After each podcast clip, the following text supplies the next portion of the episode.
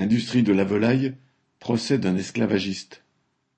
Jeudi 15 décembre, au Mans, le procès d'un petit patron sartois a mis en lumière les pratiques patronales dans l'industrie de la volaille.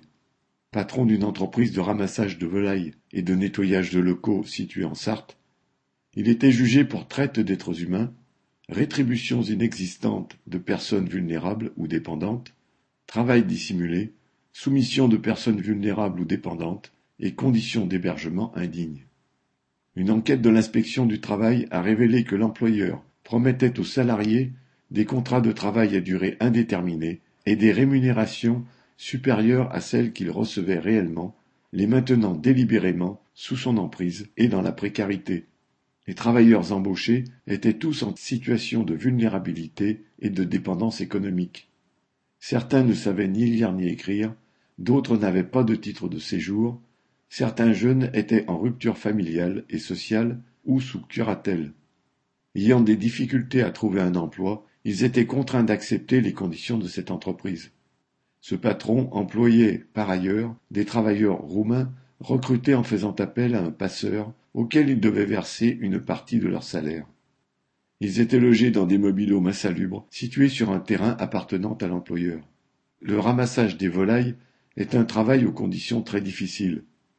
Travail de nuit, contamination, griffures, morsures, infections. Et bien sûr, aucune règle de sécurité n'était respectée.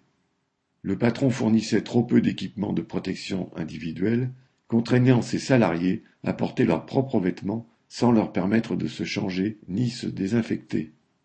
Ils n'avaient pas accès à l'eau courante et ne disposaient que d'une toilette sèche extérieure et sans toit.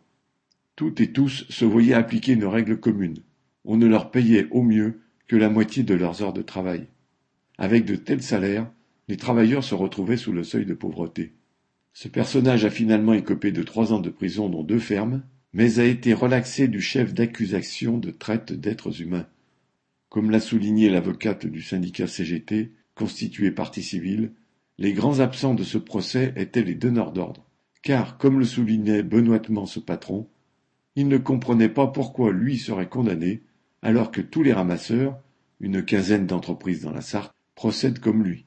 Il est donc impossible aux grands acteurs de la filière avicole d'ignorer les conditions de travail infâmes que leurs sous-traitants appliquent. Il est d'ailleurs notable que la procédure des agents de l'inspection du travail n'a pas reçu le moindre soutien de leur hiérarchie, qui a freiné des quatre fers dans ce dossier. La direction du travail local a plutôt tout fait pour éviter d'impliquer les mastodontes de la filière, comme Lambert de Chancerelle et consorts, dans ce scandale. Une preuve de plus, malgré l'implication des inspecteurs du travail qui ont porté ce dossier, que les travailleurs les plus exploités devront s'organiser eux-mêmes pour se faire respecter. Correspondant Hello.